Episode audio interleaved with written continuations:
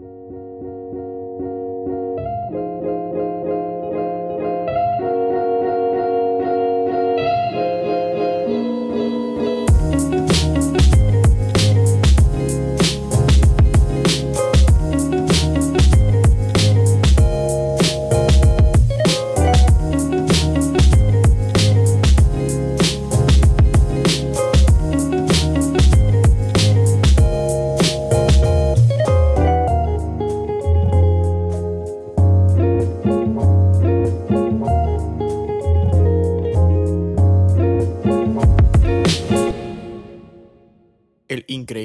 de la vida, que abarca desde la fecundación, pasando por el momento del nacimiento, para empezar los primeros cambios de nuestro cuerpo, llevándonos a la primera infancia para así comenzar a vivir la niñez, posteriormente la juventud, la vida adulta, hasta llegar a la etapa final de nuestro viaje por el mundo, el cual sería el envejecimiento, incluyendo una perspectiva singular desde el interior hasta el exterior del cuerpo, abarcando perspectivas en salud, así como datos sorprendentes de lo que pasa después de la muerte. Hola, hola, es un gusto saludarlos y poder hablar de temas relacionados con el derecho a la salud. Nosotros somos estudiantes de primer año de medicina en la Universidad Rafael Andívar. Estos temas son de conocimiento que han sido adquiridos y estudiados. Es por ello que hemos decidido compartírselos. El tema del cual hablaremos es etapas de vida y salud. El tema es algo bastante interesante y que abarca la asombrosa evolución del cuerpo humano. Así que pónganse cómodos y si ustedes son de los curiosos que les encanta apuntar las cosas nuevas que aprenden, corren por un cuaderno y un lápiz porque están a punto de escuchar a Pedro Fuentes, Marielo Navichoque, Gustavo Quiñones, Héctor Castro y Belén Castillo. Prepárense porque la travesía comienza en 3, 2, 1.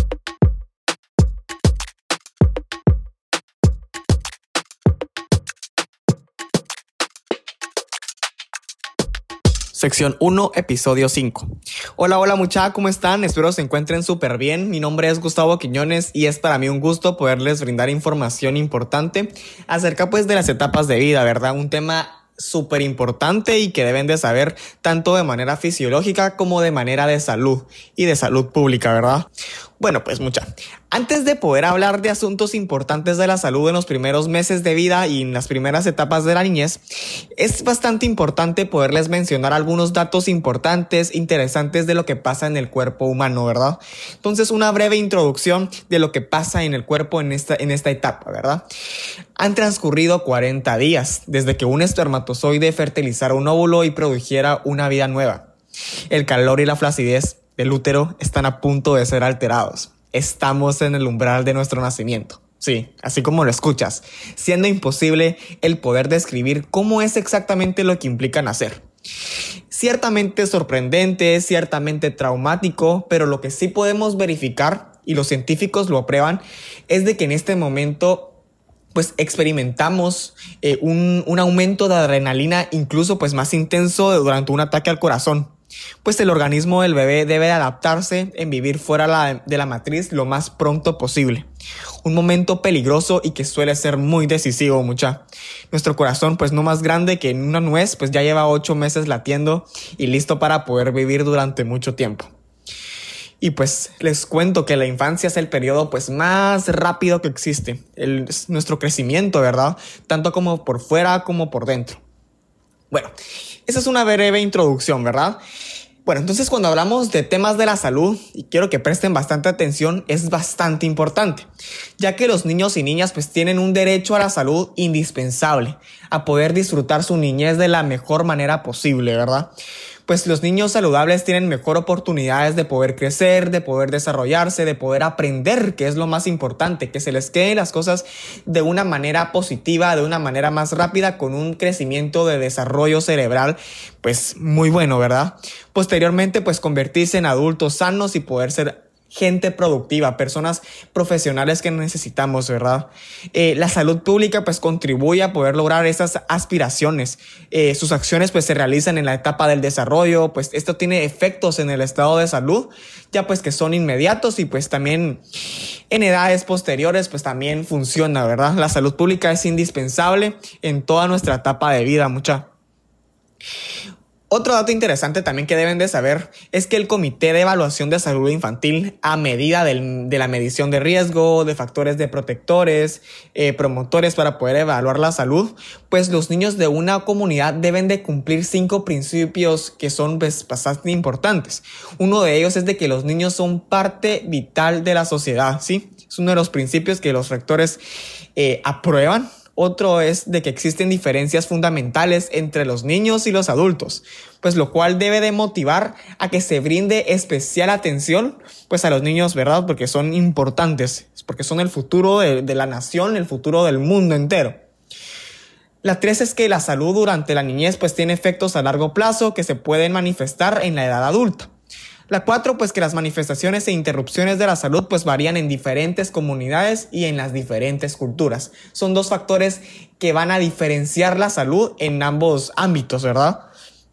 Y la cinco, pues, es que los datos epidemiológicos de la salud de los niños y de sus determinantes, pues, son indispensablemente necesarios para poder diseñar servicios que permitan maximizar el estado de salud, ya sea durante la niñez y, pues, consecuentemente en edades adultas, ¿verdad? Los niños y niñas pues tienen derecho a la salud y a poder disfrutar su niñez, en breves palabras. Los niños tienen mejor oportunidad de crecer y desarrollarse y poder aprender, ¿verdad? Eh, también otro dato importante que deben de saber es que la OEPS y la OMS pues promueven el diseño de enfoques integrados, pues que son eficaces para la salud de los niños, ¿verdad? Como estrategia de atención integral a las enfermedades preventivas de la infancia pues esta orienta la atención de niños ya sea de 0 eh, a 5 años de edad, pues con el objetivo de poder reducir su mortalidad y su morbilidad. Esta pues es una estrategia que integra las mejores medidas de salud disponibles para poder promover una vida sana, para poder prevenir de enfermedades como vacuna, buena alimentación, lactancia materna, entre otros factores de gran importancia en esta etapa de la niñez, para poder eh, tener una detección precoz y poder eh, dar un tratamiento efectivo de enfermedades más frecuentes y prevalentes, ¿verdad? Lo indispensable acá es poder tener, eh, prevenir diferentes enfermedades, ¿verdad? Una de ellas, una de las más famosas en estas etapas es la desnutrición, ¿verdad? Hay muchos niños desnutridos, lo cual debemos de reducir se merecen una vida buena, un futuro bueno y un desarrollo cerebral, pues bueno, ¿verdad? Porque es bastante importante para su futuro. Lastimosamente, pues en países como Guatemala, pues donde un gran porcentaje de la población no goza de estas condiciones, o sea, de una vida adecuada, pues la mayor de veces el cuidado de la infancia pues es ignorado o tomado a la ligera.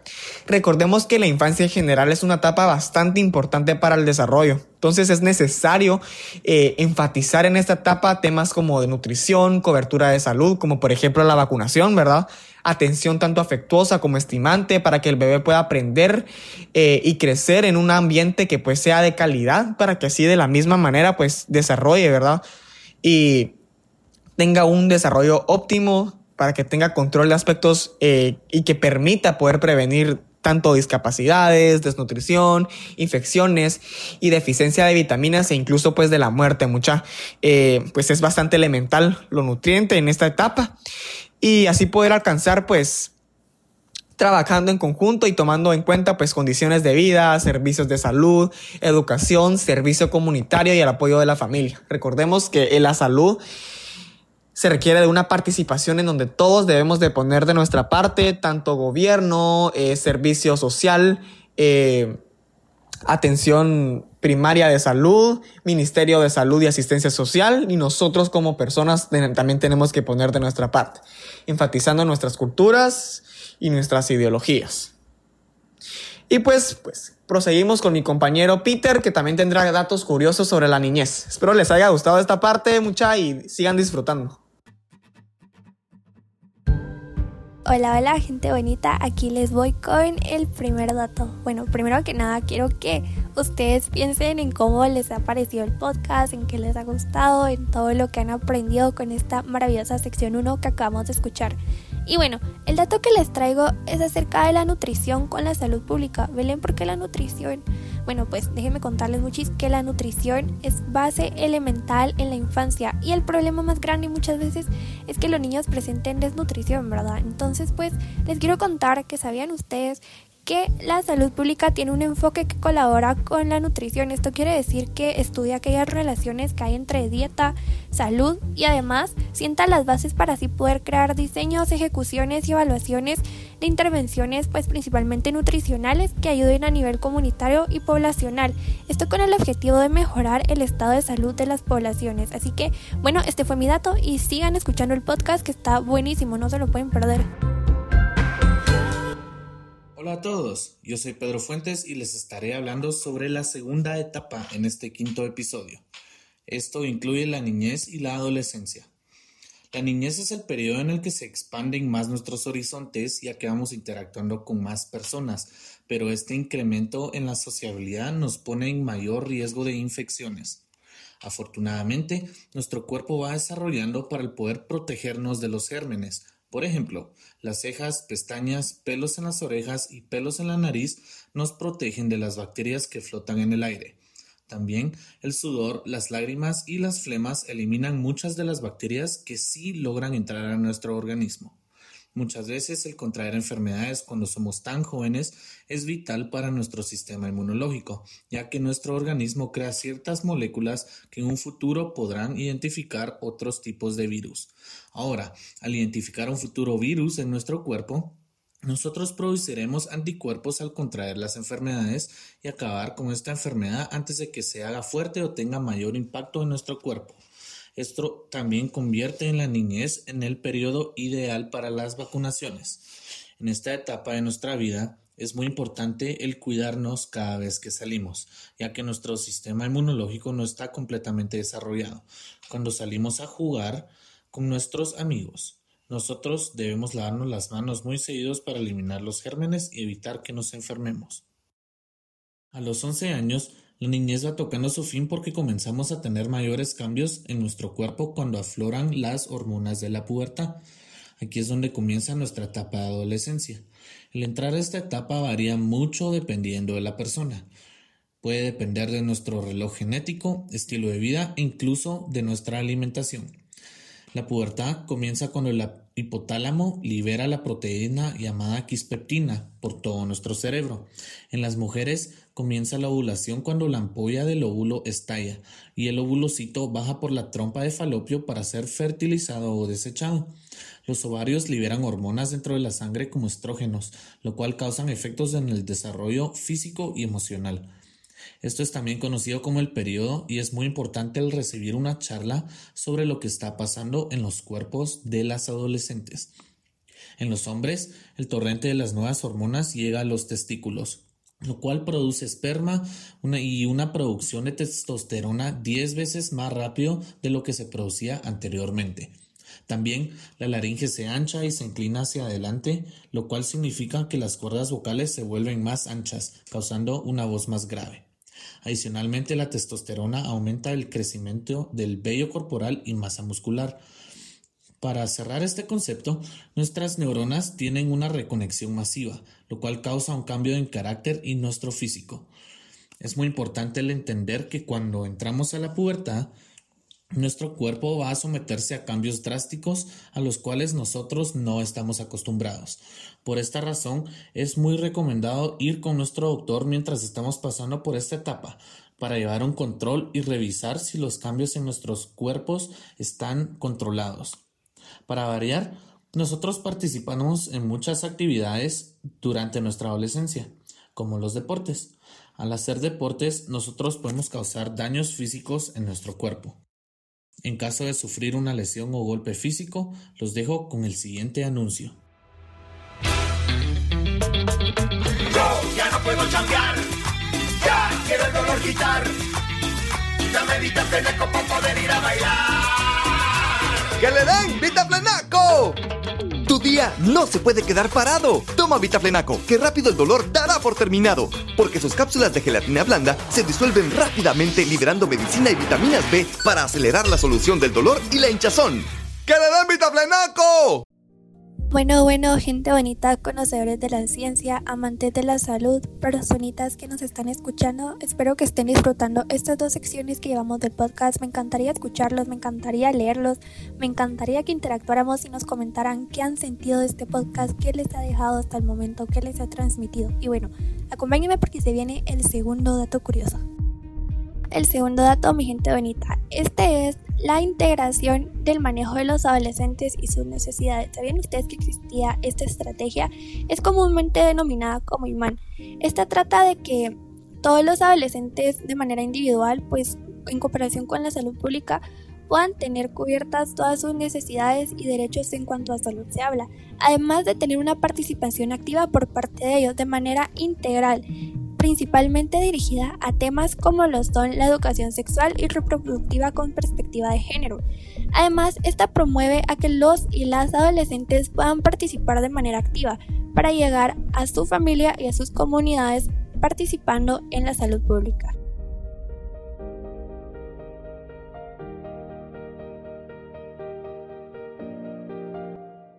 Hola, hola, mi nombre es Marielos y estamos en la sección 3 del episodio 5 hablando sobre la etapa de la juventud y la importancia de mantener nuestra salud en este tiempo. En esta etapa podemos observar grandes cambios significativos tanto a nivel físico como en el interior de nuestro cuerpo. Uno de estos cambios es que cada dos años tanto los hombres como las mujeres van adquiriendo un nuevo cuerpo. Esto quiere decir que parte de nuestro organismo está en un constante cambio con el paso de los años.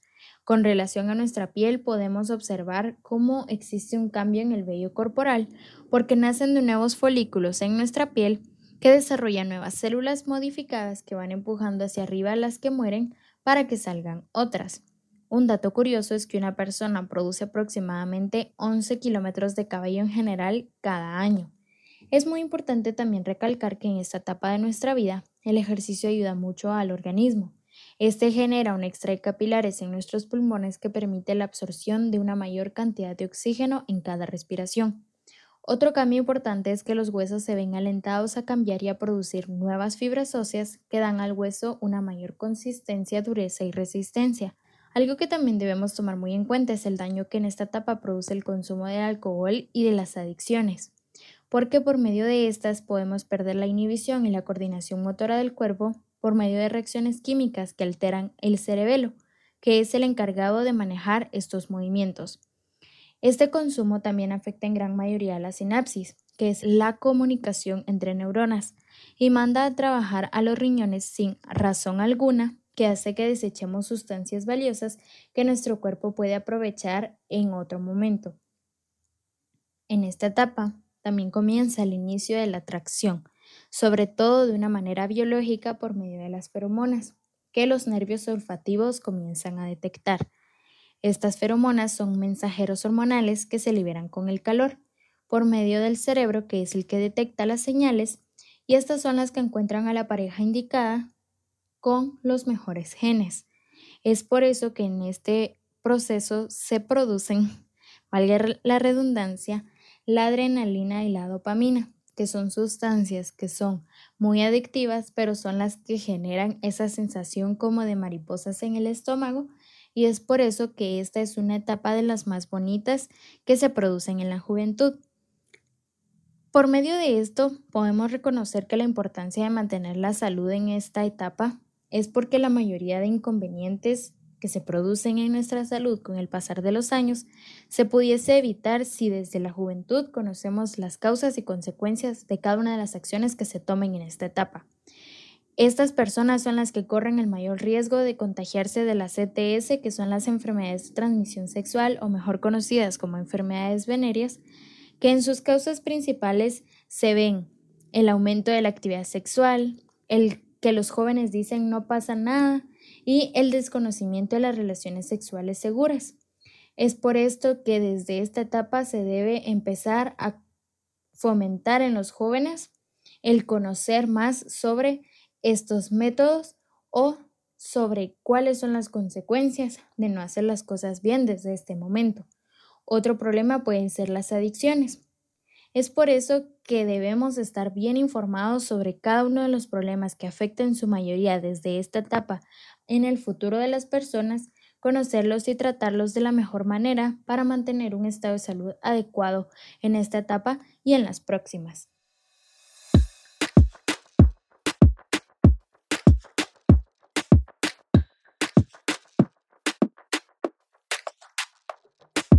Hola, hola, ¿cómo están? Bienvenidos a este podcast, episodio 5, primera edición, sección 4. Yo soy Belén Castillo y estoy a cargo de este episodio, así que acompáñenme. Hoy vamos a hablar sobre dos de las etapas más importantes de nuestra vida, que son el embarazo y la tercera edad. Así que pónganse cómodos y empecemos. Recordemos que durante la etapa del embarazo el cuerpo de la mujer empieza a experimentar varios cambios tanto a nivel interno como a nivel externo. Esto lleva, por ejemplo, a que los órganos del cuerpo de la mujer se desplacen para atrás o para abajo, lo cual pues hace que se contraigan más. De la misma manera la espalda de la mujer se curva. Recordemos que esto es para tener un mayor soporte y equilibrio para llevar el embarazo. De la misma manera, imagínense la carrera que hay dentro del cuerpo de la mujer cuando más de 300 millones de espermatozoides inician la carrera por ver quién llega de primero al óvulo. Es algo tan impresionante de pensar. Bueno, pues ahora quiero comentarles sobre la importancia que hay sobre cuidarse la salud durante este periodo de vida. Recordemos que esta es una travesía para las mujeres bastante importante y llena de muchas cosas particulares para cada una pero no debemos olvidar que para perseverar la salud durante este periodo es necesario tener un cuidado prenatal de bastante calidad. Es por eso que los puestos de salud, en caso de que sean mujeres que viven pues en aldeas o en comunidades, tengan el acceso necesario a este tipo de atención, a la atención prenatal ya que juega un papel bastante importante para el nacimiento del niño y el beneficio en salud de la mujer. Es recomendado entonces que la mujer tenga pues visitas prenatales cada cuatro semanas hasta llegar a la semana número 28, luego cada dos semanas hasta llegar a la semana número 36 y luego pues tomar algunas consultas hasta el día del embarazo. De la misma manera, es importante que la mujer cuide de su alimentación ya que tiene que tener muy presente que la necesidad de consumir calcio, hierro, ácido fólico son de las partes más importantes para llevar un embarazo adecuado. De la misma manera, la mujer tiene que evitar la ingesta de alcohol, drogas y nicotina. Este, eh, pues, cobertura debe ser al alcance de toda la mujer, ya que toda la mujer tiene el derecho de gozar de un momento de embarazo digno y que le ofrezca las condiciones necesarias para que tanto ella como el bebé gocen de buena salud. Hoy vamos a hablar de la última etapa de nuestra vida, la fase final, la tercera edad o conocida como senectud, así que pónganse cómodos y acompáñenme. Bueno, pues dentro de esta etapa el cuerpo comenzará a presentar varios cambios interesantes. Iniciemos con que las células cutáneas no pasarán el mes de vida. Pueden imaginarse, eso es bastante interesante, la verdad. De la misma manera, comenzará la degradación del colágeno, así como la piel comenzará a perder flexibilidad, lo cual producirá el surgimiento de arrugas. Las vitaminas vendrán a la baja y de la misma manera las hormonas comenzarán a decaerse la capacidad de metabolizar las grasas va a disminuir, lo cual va a producir que más o menos en la edad de los 70 años las mujeres experimenten un acúmulo de grasa en sus caderas y los hombres en la barriga. Es necesario cuidar la salud del adulto mayor, ya que recordemos que como los niños, estas son personas bastante vulnerables y que están en constante riesgo de padecer enfermedades, como por ejemplo enfermedades cardiovasculares, diabetes, hipertensión, enfermedades relacionadas con la tiroides y de la misma manera el Parkinson y el Alzheimer. Es entonces que todo el servicio de salud debe estar al acceso de estas personas, sin importar su condición de vida y sin importar la posición socioeconómica que éstas tengan. Porque recordemos que las personas de la tercera edad muchas veces viven en áreas vulnerables y desprotegidas, porque son personas que pues no gozan del cuidado necesario ni del la ayuda de la familia para que puedan pues tener este acceso a la salud. Es por eso que este debe de garantizarse sin ninguna distinción, para que así pueda permitir que estas personas gocen de una etapa de vida en condiciones pues dignas y saludables y debe ser un trabajo en conjunto que toda la población logre. Esto quiere decir que debe ser con participación activa de los servicios de salud, de la comunidad y de la familia para que así se logre tomar medidas y estrategias de prevención y acción que ayuden a prevenir y a tratar enfermedades que padecen las personas de la tercera edad y darles un acompañamiento digno. Bueno, pues respecto a la última etapa que corresponde a la senectud, quiero invitarlos a que pensemos que nosotros con frecuencia damos ya por sentado que las personas mayores pues son frágiles, dependientes y una carga para la sociedad, cuando en realidad esto no es así. Entonces, ¿qué estamos haciendo? Únicamente impidiendo que la salud pública y la sociedad en general deje de abordar estas y otras actitudes que van dirigidas en contra a la promulgación de un verdadero acceso y cuidado en salud pública para las personas de la tercera edad, generándose únicamente discriminación y de esta manera estamos afectando la formulación de las políticas y oportunidades para que las personas mayores puedan disfrutar de un envejecimiento saludable. Así que los invito a continuar promoviendo que la salud pública sea para todos, desde el momento de nuestro nacimiento hasta el momento de nuestra muerte.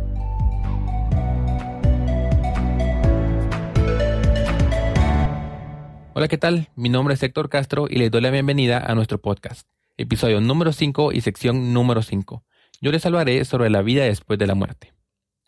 Es necesario comprender que así como las etapas de la vida tienen un inicio, también tienen un final, al cual se le llama descomposición, y son procesos que al terminar de desarrollarse hacen que el cuerpo de una persona fallecida se convierta en polvo. Un cuerpo puede tardar de dos semanas hasta más de dos años en convertirse en un esqueleto, debido a las condiciones del medio ambiente donde fue enterrado. Para que un cuerpo se descomponga tiene que pasar por cuatro fases, la primera es la fase reciente, que durará de 1 a 6 días. En las primeras horas se empezará a notar un tono morado en la piel, los músculos empezarán a poner rígidos y al pasar las 24 horas estará presente en todo el cuerpo. También empezará a enfriarse, hasta alcanzar la temperatura ambiental. Esto dependerá mucho del lugar, también del tamaño del cuerpo y también del clima. Al pasar ya varios días, en la piel aparecerá un tipo de lesiones, llamado aspecto marmóreo, esto se genera porque la sangre del cuerpo ya está descompuesta, lo que también causa el mal olor del cadáver. La segunda y tercera fase durará entre 24 y 50 días. En estas, al haber transcurrido una semana ya del fallecimiento, aparecerán bacterias y hongos que van a atacar eh, a los tejidos. Luego se unirán algunos insectos que ayudarán a eliminar los restos que quedan del cuerpo. En la última fase se desarrollará la eliminación de tejidos restantes, para dar paso a que solo quede el esqueleto humano los olores ya habrán desaparecido y la desfiguración por fin habrá terminado. Entonces, solo falta la descomposición de los huesos del esqueleto. Esto puede llegar a durar hasta 10 años.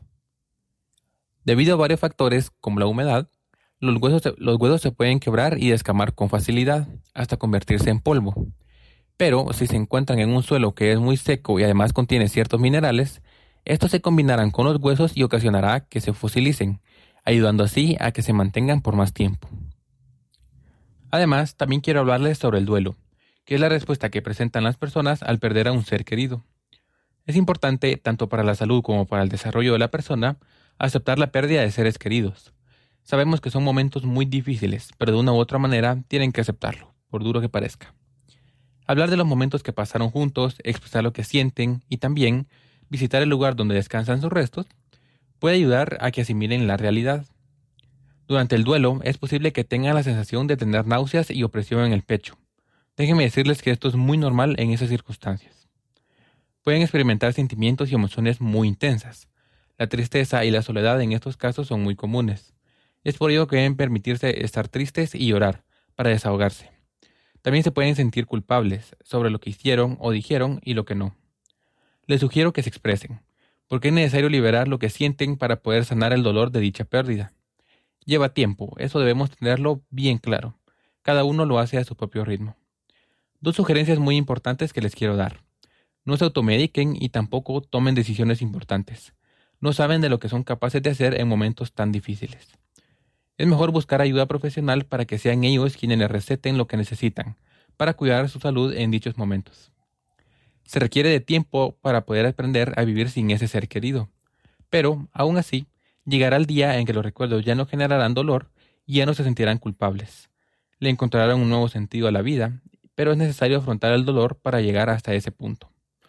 Al haber logrado superar dicha pérdida no significa que ya no les importe, significa que ya pueden recordarla con menos dolor y se sienten agradecidos por lo que vivieron junto a esa persona.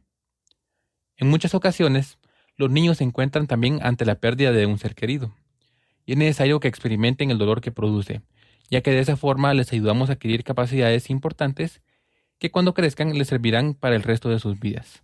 La asimilación de la pérdida dependerá mucho de la edad del niño, también de las actitudes y valores de la familia y la realidad y la religión a la que pertenezcan.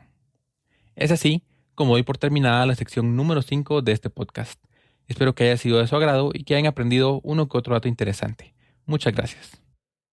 Y bueno, bueno, mi gente bonita, hasta aquí llegamos a la parte final de este podcast. Estas últimas tres etapas de la vida, tomando en cuenta lo que pasa después de la muerte, pues son inmensas para poder hablar de muchísimas cosas que traen consigo, de muchos datos interesantes y de verdad espero que todo lo que escucharon les haya servido bastante. Son conocimientos adquiridos por nosotros para transmitírselos a ustedes. Esperamos que les hayan servido y nos encantaría seguir escuchándolos, nos encantaría seguir leyéndolos, nos encantaría seguir conociendo qué reflexiones han tenido, qué preguntas les han surgido qué apuntaron, qué aprendieron, qué sabían, qué no sabían, para que este podcast pues siga avanzando y esperamos que les haya encantado de verdad y nos vemos en la próxima. Bueno, bueno, estamos llegando al final de nuestro podcast. Les agradecemos su atención y esperamos que la información brindada el día de hoy sea de gran ayuda para ustedes y para quienes los rodean. Como conclusión, les queremos dejar que todas las etapas de nuestra vida representan grandes retos para cada uno de los seres humanos, pero hay que reconocer que hay que disfrutar al máximo cada una de estas etapas y qué mejor que vivirlas al máximo, vivir por nosotros y por nuestra salud y cometer actos que sean de beneficio para nosotros en vez de que generen daños a nuestra salud y a nuestro bienestar. Como futuros médicos que aspiramos a ser, les queremos recomendar que siempre estén al tanto de su salud Nunca dejen de asistir con un médico para que cada una de las etapas de su vida gocen de una salud plena y que por medio de cada uno de nosotros podamos instruir a quienes más necesitan de esta información. Para finalizar, los quiero dejar con esta frase, la salud es la unidad que da valor a todos los seres de la vida.